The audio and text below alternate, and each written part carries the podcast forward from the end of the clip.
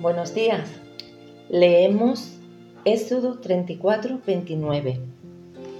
Y aconteció que descendiendo Moisés del monte Sinaí con las dos tablas del testimonio en su mano, al descender del monte, no sabía Moisés que la piel de su rostro resplandecía después que hubo hablado con Dios. La meta de cada cristiano es ser como Jesús, ¿verdad? Parecerse a Él, vivir como Él vivió, andar como Él anduvo, hacer lo que Él hizo, hablar como Él, ser como Él. Y para lograrlo, lo que debemos hacer es dejar que día a día Dios nos vaya transformando.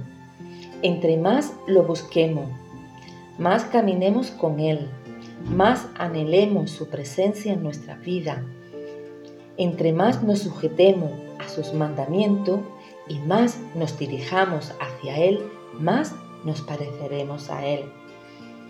Nuestro rostro reflejará la gloria de Dios, aun cuando tu rostro o el mío no ilumine una habitación.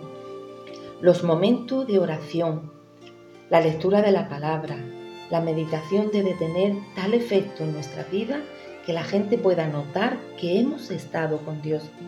Solo así seremos luz en medio de la oscuridad. Seremos como iluminares y viviremos como verdaderos hijos de luz.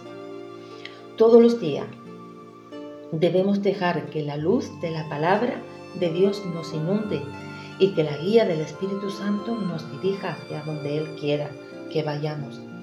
Debemos doblar nuestras rodillas y hablar con Dios siempre Solo así nos pareceremos más a Jesús. Y en esta mañana te dejo un versículo que se encuentra en 2 de Corintios 4:6.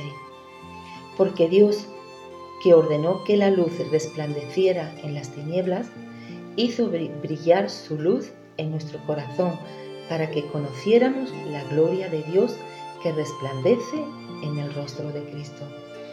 Que Dios te bendiga.